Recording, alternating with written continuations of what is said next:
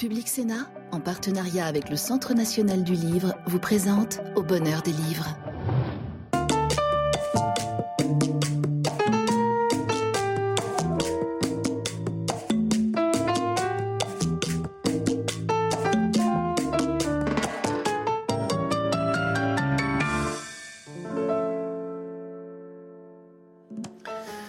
Bonsoir et bienvenue dans l'émission littéraire de Public Sénat au bonheur des livres. Ce soir, nous allons parler des princes qui nous gouvernent, de leurs fonctions et de leur personne.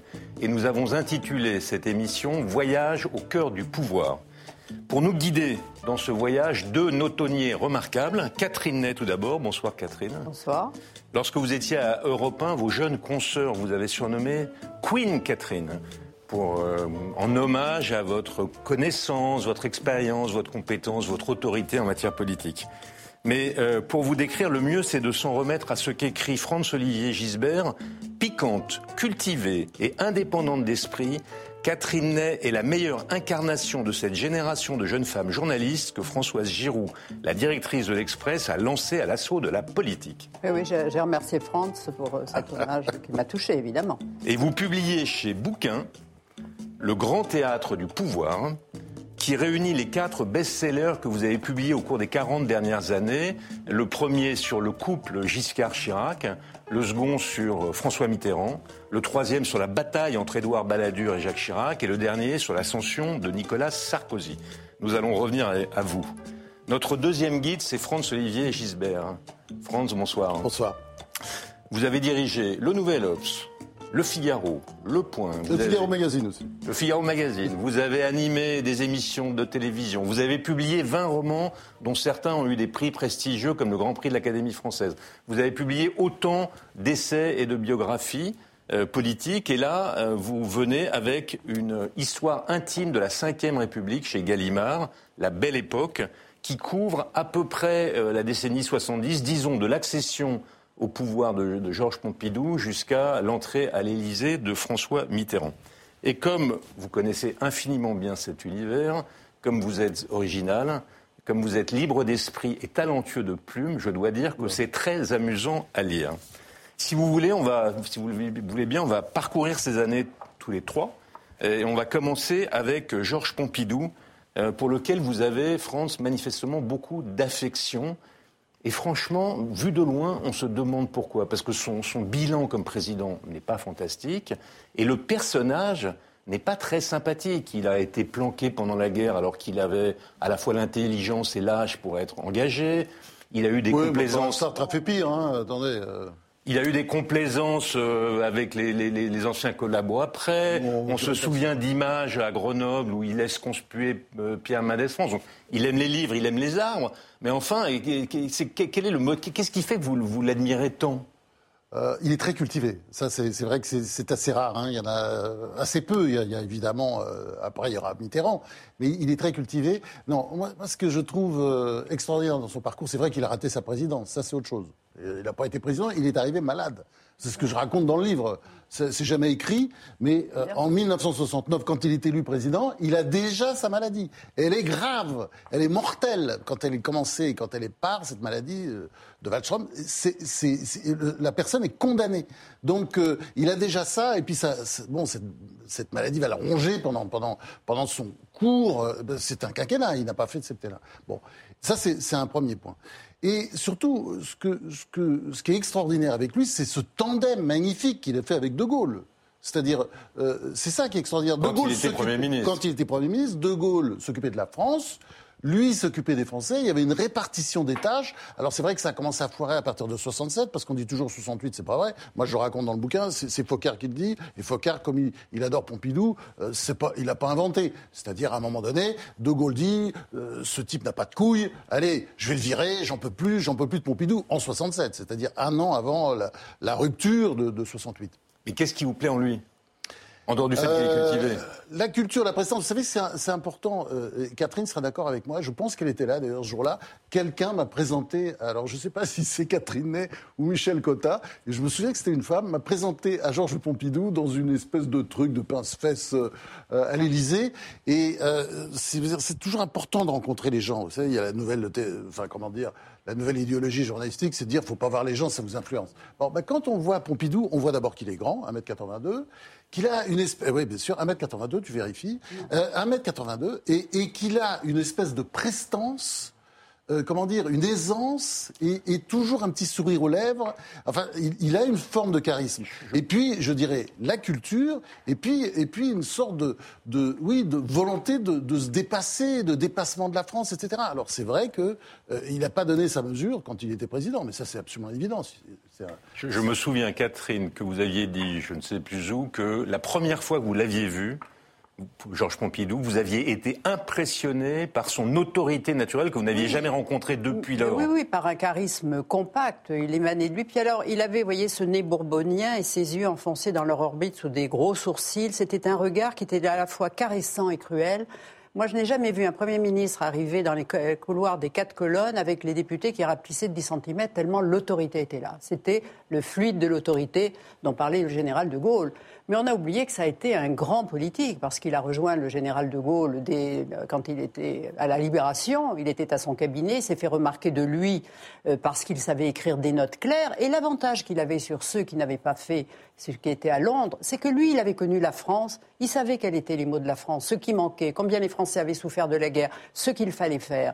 Et donc, il a travaillé auprès du général de Gaulle. Bon, il a vu, il n'a jamais cru que De Gaulle reviendrait au pouvoir après l'échec euh, du RPF. Donc, il est parti, euh, il est parti chez, chez Rothschild avec quand même un engagement si De Gaulle revenait.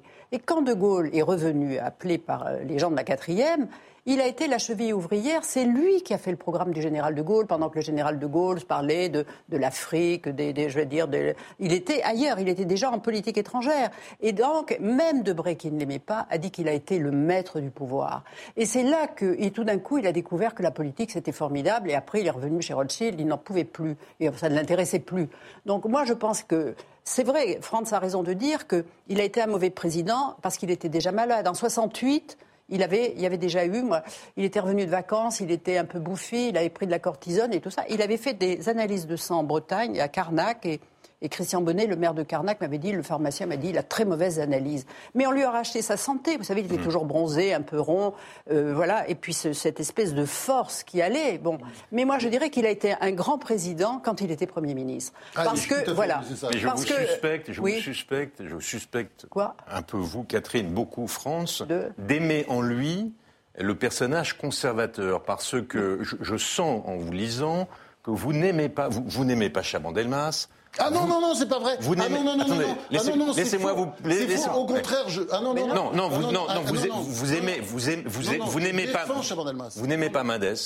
Ah ça c'est vrai. Vous, vous trouvez que la nouvelle société de Chaban-Delmas, fabriquée par Delors et, et Simon Nora, c'est du pipeau Vous n'aimez pas Michel, ça, Ro- vous ça, n'aimez c'est pas, Michel Ah, Rocard Au contraire, non, non, j'aime beaucoup Rocard. Non, non, c'est pas Non, vrai. mais, non, pas mais vrai. vous Non, les non, aimez, non, vous, vous les appréciez, mais vous considérez que, que c'est pas eux qui, que vous avez de l'admiration pour les politiques et vous considérez qu'eux non, ne savent non. pas Mais exercer le pouvoir. Mais Rocard, il, il- était trop sympa, il était trop sincère, il était trop vrai. C'est ça le problème, et c'est ce que je dis. Il était trop bien, si vous voulez, d'une certaine manière. Il ne mentait pas. Enfin, il y a quelque chose qui n'allait mais pas vous, chez aimez- lui. vous aimez les politiques qui Non, mentent. c'est pas que j'aime. C'est que je, je dis tout le temps, euh, moi j'ai jamais vu euh, Ro- Rocard comme un concurrent Mais véritable Mais non. de Mitterrand. Et pourtant, c'est dommage, parce que d'une certaine Mais non, manière, mais il la s'est France écrasé, il s'est écrasé Il s'est toujours, écrasé, voilà. toujours. À la Mais- fois, on mais- l'attendait. Il y a eu combien de com- combien de congrès socialistes où on l'attendait Et puis il était candidat. Puis il dit mais, Mais si vous êtes candidat, je m'effacerai. Enfin, moi j'ai tout de suite vu qu'il n'était pas comme vous, des hommes euh, euh, plongés dans la gauche. J'ai vu que ça tenait pas le choc. Oui, il n'avait pas d'incarnation présidentielle. C'était un homme d'idées. Voilà. Il, il était très talentueux, il était très compétent, Et mais très il avait en- un problème de caractère. Et on si comprenait pas toujours ce qu'il Oui, disait, quand oui. même, franchement. Et, euh, voilà. Mais, mais, mais même je vois, et on va, on va vous Ouais. interroger, je vais vous interroger l'un et l'autre, mais même je vois que sur Giscard, vous admirez l'intelligence de Giscard, mais vous le trouvez hors sol. Or, il a été. Alors, vous, vous, rendez, vous, lui, vous lui rendez hommage sur son bilan économique, mais il a et, été. et même euh, sociétal aussi. Attendez, il a fait un nombre de réformes incroyables très vite. Mais c'est Non, ça. mais il a changé la France d'une certaine manière. Mais simplement, ce qui ne va pas avec Mais Giscard. vous n'avez pas pour lui l'affection que vous avez pour Pompidou, par exemple. Ah bah c'est parce que Pompidou que j'ai pas connu, j'ai juste euh, j'ai juste croisé, j'ai dû lui serrer la main quoi, c'est tout. Euh, euh, c'est vrai que alors que Giscard, je l'ai très très bien connu, mais le, le problème de Giscard, c'est que il a été, euh, on peut dire, un grand président et peut-être le comme disait Max Gallo, qui est pourtant pas suspect de giscardisme, euh, euh, Max Gallo disait que c'était le plus grand président après De Gaulle, donc c'est dire, c'est-à-dire parce qu'il a fait vraiment énormément de réformes, ils ont fait un travail de dingue, parce que, excusez-moi, euh, ce qu'on a vécu, le Covid ou la guerre en Ukraine, c'est la roupie de Sancené à côté des deux chocs pétroliers de 73 et de 79, mais c'est la fin du monde, c'est énorme. Bon, il a su faire face c'est quand même quelqu'un qui a fait des choses. Mais ce qui n'allait pas, c'était son, rapport aux Français, son rapport aux autres. Catherine pourra expliquer, parce que nous, on, a, souvent vu Giscard faire des blagues, personne ne rit, il continue, parce que parce qu'il est hors sol, parce qu'il est extraterrestre. Comme je dis, c'est un poulpe. Vous savez, le poulpe, parce qu'il a, il a un, comment dire, un système nerveux central qui se trouve partout, y compris dans les tentacules. Et, donc on se dit toujours, il, vient d'une autre planète, parce que le poulpe, c'est le seul animal qui, qui ça correspond à rien, ce qu'on trouve sur Terre. il y avait de ça chez Giscard. Il venait d'on ne sait pas où. Vous partagez ce jugement, mais Catherine Giscard, oui, parce qu'il était... Parce que j'ai l'impression que vous avez plus indulgente avec lui que Noël de France? moi, je trouve que je ne suis pas tellement indulgente avec lui, justement parce que euh, même je l'ai raté, parce qu'il m'agaçait en permanence par sa forme de communication, qu'il avait inventé le naturel guindé, et à chaque fois qu'il voulait être simple, il était ridicule. Aller dîner euh, chez l'habitant, euh, les éboueurs, mais les éboueurs, vous voyez, on a trouvé ça ridicule, inviter des éboueurs, mais parce qu'à l'époque, à l'époque, il trouvait qu'il fallait que tous ces gens immigrés se euh, voilà, soit intégré à la société et lui donner l'exemple. C'est ce qu'il voulait, c'était très bien, mais ça n'a pas été compris. Parce qu'on a oublié, on a dit, euh, quand même, euh, le, regroupement familial, c'est signé par Chirac parce qu'il était Premier ministre, mais je veux dire, c'est Giscard qui l'a voulu aussi, voilà. Et donc, c'est Giscard... Il y a de grands développements de ah, France ah, là-dessus. Non, non, c'est Giscard. C'est le Conseil d'État. Non, non, non, il a essayé de le dégommer à un moment donné. et le Conseil d'État... Je, vous arrête, que je vous arrête une seconde. Après, quand Barr est arrivé et qu'il a vu qu'on donnait le regroupement familial au moment où le chômage augmentait, il a voulu l'arrêter. Et donc, il a voulu, et le Conseil d'État a bloqué. Et, donc, on ne pouvait plus, et ça a été lancé. Et Giscard a dit après, oui, il l'a regretté. Mais je veux dire, il y avait un parfait consensus entre Chirac qui allait partir trois mois après. Vous pensez bien que s'il n'était pas d'accord, il l'aurait, il, l'aurait pas fait. C'est Giscard qui voulait. Mais quand on regarde le bilan, notamment de, la première partie du septennat de Giscard, en termes de libéralisation de la société française, c'est un bilan incroyable. Il a fait ce que la gauche aurait rêvé de faire, au fond oui, du point de vue de, des libertés, de, de, de eh oui, du divorce, de la, euh, de la majorité, de la majorité. Oui, tout ça, oui, c'était. Euh, donc vraiment... le, personnage est étrange, mais le bilan est quand même assez. Oui, euh, ça, ça, a été un grand réformateur qui n'était pas compris et surtout politiquement qui n'a pas compris qu'il fallait plutôt que de vouloir lancer Ponia à l'assaut du, du EDR, qui était la majorité de sa majorité, qui a compliqué les choses parce qu'il disait qu'il voulait les tuer. S'il leur avait fait les yeux doux, s'il avait su les mettre dans sa poche, sont, sûrement que son septennat aurait été plus apaisé. Alors le grand entichement de, France, comme vous le dites vous-même, c'est Mitterrand. C'est François Mitterrand. Vous faites d'ailleurs de lui un portrait d'une incroyable humanité. Le, personnage est extrêmement sympathique, euh, son rapport avec le temps dont on a beaucoup parlé, euh, son, le, grand amoureux qu'il est, même son rapport avec vous, parce que oui, il est, il est votre euh, mentor, enfin, il vous prend en affection. C'est ce qu'il faisait avec plein de gens, hein, je ne suis pas le seul. bien sûr. Un, il avait une mentalité de Pygmalion, c'est-à-dire qu'il essayait toujours de vous apprendre la vie, euh, dès que vous aviez moins de 30 ans. Quoi. Mais, mais, vous, mais vous passez rapidement, enfin, il, il, est quand même à certains égards d'un grand cynisme en politique, ça n'a pas l'air de vous gêner plus que ça. Vous avez la suite, vous avez le troisième tome, je suis en train d'écrire, parce que sur l'économie, dès qu'il arrive au pouvoir, c'est quand même autre chose. C'est un grand cynique, vous avez raison. Euh, son rapport, par exemple, avec le Front National de Le Pen, enfin tout ça. Et puis, sur le plan économique, des erreurs absolument monstrueuses. Mais attendez, là, on est dans la période de prise de pouvoir, et c'est la période où je le suis, euh, je suis jeune journaliste, et je le raconte tel qu'il était. Et peut-être, effectivement, euh, j'avais un accès plus facile, j'ai jamais compris pourquoi parce que peut-être il se disait qu'il allait modeler, il voulait que je fasse de la politique, etc. Donc euh, je l'ai effectivement, il m'a fait euh, des tas de confidences, euh, mais je pense qu'il était plus facile à, connaître que, par exemple, Chirac.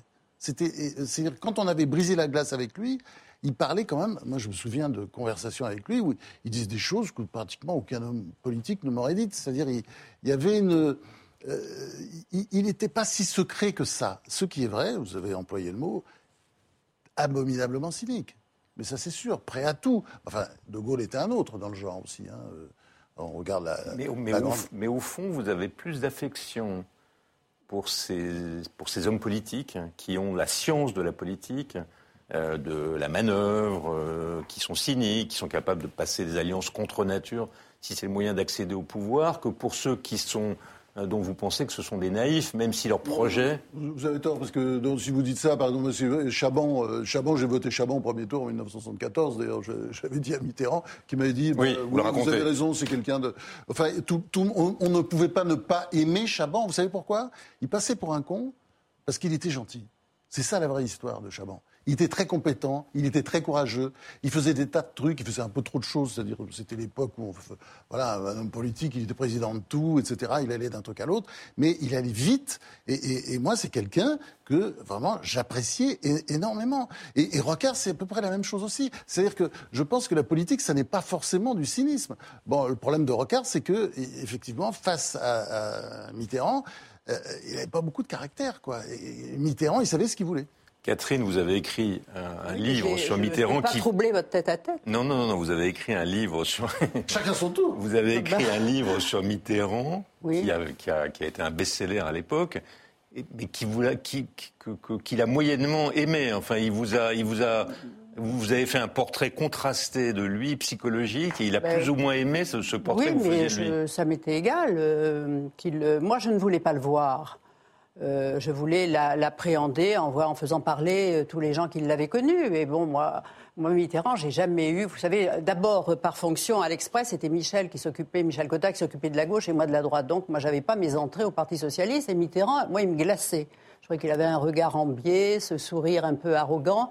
Et puis, il y avait quand même, on a oublié qu'à l'époque, euh, comme la gauche a toujours été le camp du bien, mais les journalistes qui étaient de droite étaient très très mal vus. On n'entrait pas comme ça quand on était euh, journaliste dite de droite, parce que je m'occupais de la droite, dans le camp socialiste. Donc moi j'étais mal à l'aise avec, ces, avec les socialistes. Et puis euh, quand les premiers, les premiers congrès socialistes où j'ai vu Mitterrand arriver, mais la cour, les courtisans, ah la, la, façon dont cet homme-là a été... Et c'est vrai qu'il a profité son ascension politique, parce qu'il s'est remis de, quand même de l'affaire de l'observation parce que c'était un, un, moment où il n'y avait pas Internet et que, comme il disait, les Français sont un peuple sans mémoire. Mais il a profité de quoi? De la médiocrité du, du personnel socialiste. Mais son parcours, c'est celui d'un artiste de la politique, quand même, se poser face à De Gaulle, le mettre en balotage et après être, eh bien voilà, je suis la à moi tout seul. Alors il a mis 23 ans avant d'y arriver. Bon, mais moi je veux dire, c'était un homme que je n'aimais pas du tout. Euh, je ne l'aimais pas du tout, mais vous l'aimiez pas. Mais est-ce que vous étiez impressionné par son intelligence, par ah, sa culture, et par sa capacité d'homme d'État? Parce que finalement, rétrospectivement, euh, quand on regarde ces deux, ces deux septennats, oui, ben, le second, euh, non, le second, je suis pas impressionné. Mais là, il a fait les grandes réformes. Ben, je veux dire, la retraite à 60 ans, qui était la réforme par contre à contre-cycle en Espagne, puisqu'on gagnait trois mois par an. Même des grands économistes de gauche disent qu'il aurait jamais fait à lui faire ça. Je veux dire, et puis il a fait quand même le, le programme de la gauche euh, avec deux plans de rigueur. Enfin, je veux dire. Alors, il a une sensibilité, c'est vrai, de générosité sociale, parce que euh, un milieu catholique, de voilà, où, moi je crois, je crois que dans sa enfance, il a connu la lutte des castes avant la lutte des classes, où il y avait, vous voyez, les, les Mitterrand faisaient du vinaigre, tandis que le haut du panier, il faisait du, cognac. Vous voyez, c'était la différence, et on se mariait pas euh, entre ces gens-là. Mais on, voit, on voit, aussi, et dans le portrait de France et dans le vôtre, puisque là on essaie de, de parler de leur personnalité, une sensibilité de proximité, en tous les cas, avec les gens qui sont autour de lui, un souci euh, de prendre soin, enfin, oui, des veuves, oui, des veuves, oui. Des veuves, des, amis, euh, une forme de loyauté, une forme, de, une, forme une forme de fidélité dans l'amitié. Ah oui, non, mais d'accord, mais, bien sûr qu'il avait des qualités formidables, mais il faut voir aussi que, comment euh, sa vie privée, quand même, je veux dire, c'était le il a eu, c'était vraiment l'homme qui a pu, le dernier, qui a pu jouir de cette liberté, de mener des vies euh, sentimentales et plurielles, et qu'on ne disait rien. C'était le secret absolu. Donc il a, il a joui du pouvoir comme aucun homme, aucun président, vous voyez, comme partir euh, en hélicoptère le samedi, euh, jouer au golf à l'autre bout de la France et tout ça. Mais il en a prendre prendre l'avion pour amener euh, Mazarine à, Venise pendant les vacances de Pâques, mais plus aucun président n'oserait faire ça. Il a été un moment où tout, était, tout lui était permis parce qu'il n'y avait pas la presse people, il n'y avait, pas avait pas Internet, il n'y avait pas tout ce qui aujourd'hui fait que les censeurs sont partout et que les hommes politiques, et que d'ailleurs la politique n'intéresse plus personne. Voyez. Bon, on pourrait continuer à défiler euh, cette République. On pourrait parler de Chirac, que vous avez beaucoup aimé, et l'un et l'autre. Et c'est presque le personnage qui vous paraît à l'un et l'autre le plus sympathique, peut-être parce qu'il est le moins mégalo? Ah, il- Catherine. non seulement il n'était pas mégalo, mais il ne s'aimait pas. Et euh, quand il pouvait dire du mal de lui, je suis mauvais comme un cochon et tout ça, qu'est-ce qu'il en pensait Je suis ne con. sais pas. Je suis con, voilà. Mais moi, je lui disais, mais qu'allez-vous dire? Il dit, vous savez, moi, j'ouvre la bouche et j'attends que ça sorte. Donc c'est quelqu'un, ça c'est vrai, qui est absolument insaisissable, mais toujours dans l'empathie. Donc euh, en surface, euh, on avait l'impression qu'il se livrait, qu'il se donnait, alors que dans le fond, il ne se donnait qu'à lui-même. Quoi, c'est un personnage comme ça. Je pense qu'il n'a eu aucune jouissance du pouvoir. Ce qu'il aimait, c'était la conquête. Voilà. Et après, ça l'ennuyait. Franchement, recevoir les ministres, tout ça, c'était. euh, c'est. Je ne sais pas quelle idée il avait de la France, dans le fond. Euh, lui, il pensait que depuis mai 68, que lorsqu'il y a un problème, eh bien, on ouvre les vannes, on fait un Grenelle, et voilà. Donc, il faisait des Grenelles euh, tout le temps, donnait aux gens, ce qui n'était pas forcément une éducation du peuple qu'il fallait, hein, c'était gâter les enfants, voilà. Mais on l'a aimé parce que on, euh, a des souvenirs de bons moments avec lui et de, et de profonde gentillesse, voilà. Je ne dirais pas qu'il a été un grand président. Je renvoie à ceux qui nous écoutent et nous suivent à la lecture de vos deux ouvrages, parce que c'est une, galerie de portraits, un voyage fantastique à l'intérieur de ces dernières années. Une petite question pour vous, euh, France. Vous êtes, en vous lisant, je, je vous trouve incroyablement réac.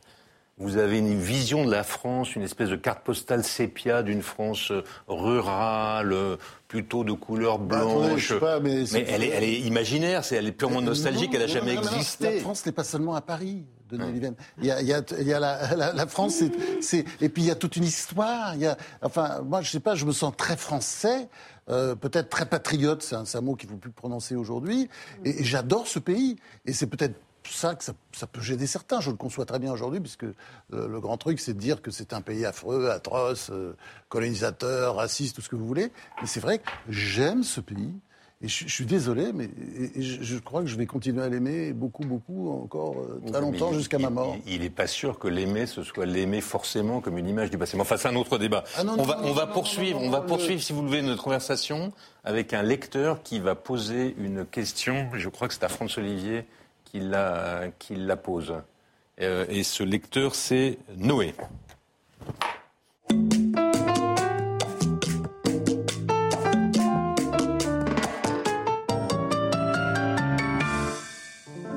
Bonjour, je m'appelle euh, Noé, je suis étudiant en Master 1 de journalisme. Et pour moi, lire, c'est vraiment synonyme d'indépendance. C'est acquérir tous les savoirs et les connaissances pour pouvoir euh, affronter les, om- les opinions ou euh, les influences de euh, mon entourage, euh, que ça soit dans le milieu politique ou euh, pour les questions sociales. euh, Voilà, donc euh, pour moi, lire, c'est l'indépendance. Mon gros coup de cœur der- dernièrement en livre, c'est le journal euh, de Kurt Cobain. Donc, euh, ils ont euh, retranscrit tout le journal intime de la grande rock- rockstar et le chanteur de Nirvana. Mais pour moi, au-delà d'être un journal intime de grande rockstar planétaire, aussi le journal intime d'un jeune qui essaye de décrypter une société qu'il ne comprend plus. Et pour moi, ça c'est très important, surtout aujourd'hui, avec beaucoup de problématiques. Euh, dans lesquelles les, les jeunes euh, se sentent concernés. Si j'avais une question euh, pour vous, ça serait en quelle personnalité pleine d'espoir pensez-vous que les jeunes de 20 ans aujourd'hui euh, puissent croire pour euh, le futur difficile qui se dessine à l'avenir? France, est-ce qu'il y a un personnage, comme vous vous dites, qui peut porter les espérances de cette jeunesse, comme certains des personnages que vous avez décrits l'un et l'autre les ont portés autrefois? Franchement, je suis sûr que ça viendra. Je pense que euh, la France est dans un mauvais cycle. Je suis désolé si je peux pas paraître réac. Je pense que oui, on est dans, une, dans un toboggan. euh, et on tombe et je pense qu'on n'est pas encore tout à fait arrivé au fond. euh, donc, il faut- et quand on arrivera au fond, parce que l'histoire l'a montré, Quelqu'un surgira. quelqu'un surgira et on ne sait pas qui et c'est très difficile. Mais il y a, il y a des personnalités politiques, on en rencontre tout le temps, qui restent formidables. Il y en a moins qu'avant. Ça, c'est sûr. Catherine Il y en a moins qu'avant parce que le métier politique n'intéresse plus. Euh, franchement, c'est mal payé, c'est la, haute autorité sur la transparence et l'école de la suspicion. Les gens n'ont pas envie qu'on leur pose des questions sur leur patrimoine à 10 ans, leur facture d'il y a 10 ans, enfin des choses insupportables. Bon, donc tout ça fait que, ben, je veux dire, oui, peut-être quelqu'un viendra qui sera plus courageux que les autres parce que je pense que c'est de plus en plus difficile parce que ce pays, aujourd'hui, est assez disloqué. Et donc, euh, voilà. Alors, cette émission s'achève, mais avant qu'elle ne s'achève complètement, il faut que, que, vous nous disiez quel est le livre que vous recommandez, dont vous recommandez la lecture à, nos, à, nos, à ceux qui nous suivent. Attention, c'est satisfait ou remboursé. Hein. Il faut que un, ce soit un livre dont il se dit c'est enthousiasmant. Catherine, quel est votre choix? très très intéressant, c'est le livre de Xavier Driancourt qui a été ambassadeur deux fois en Algérie, qui raconte, parce que je viens de finir de le lire, tous les rapports entre la France et l'Algérie et c'est passionnant. Voilà. France.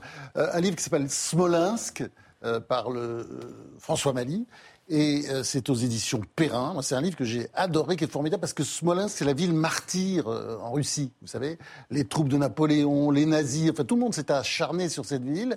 Et il raconte la ville avec toutes ses histoires. Vous savez, vous avez Katyn en plus à côté, les horribles charniers euh, de Staline, vous savez, quand ils avaient tué tous les Polonais. Et, et donc, il raconte tout ça. Donc, Smolensk, une espèce de ville martyre. Et c'est un livre absolument formidable. Et très actuel, donc. Très actuel, absolument, parce que, oui, on est, oui, ça fait pas, évidemment, on pense à l'Ukraine et à tout le reste. Alors, au bonheur des livres, je vous recommande Ralph, ça c'était en poche. Ralph, Waldo Emerson, c'est ah le philosophe, c'est le, père de la philosophie américaine, et c'est surtout, dit-on, euh, l'inventeur au fond de l'écologie. Donc ça, c'est ah pour vous, François Olivier. Mais vous, vous lirez en anglais. J'ai déjà. Euh, Suzanne Zonta, qui était une grande essayiste américaine, incroyable, homosexuelle, euh, amie de Roland Barthes, très, très, très libre, et très talentueuse, très intéressée à la photographie. Ça, c'est un petit livre qu'elle a écrit après le 11 septembre, qui est un très, très beau livre. Je vous l'offre, Catherine. Je suis sûr que ça va vous intéresser. Olivier Rowe, Champ balnéaire, c'est un franco-libanais, je crois, et c'est la guerre civile vue à travers une station balnéaire au Liban. C'est un livre très étrange, mais qui, euh, qui montre les rapports de, fascination et de, et de, haine qu'on peut avoir pour ceux qui vous, euh, dont, vous êtes les victimes. C'est une vision de la guerre civile euh, à travers une petite scène fermée.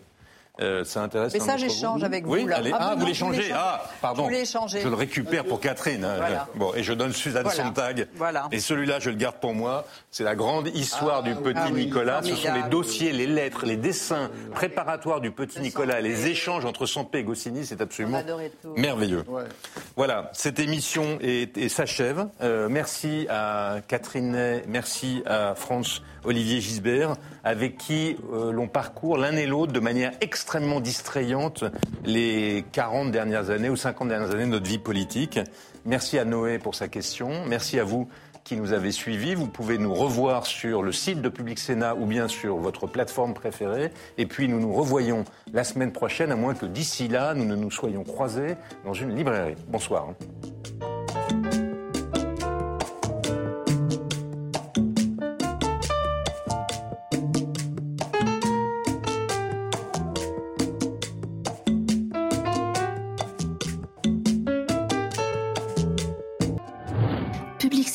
En partenariat avec le Centre national du livre, vous a présenté Au bonheur des livres.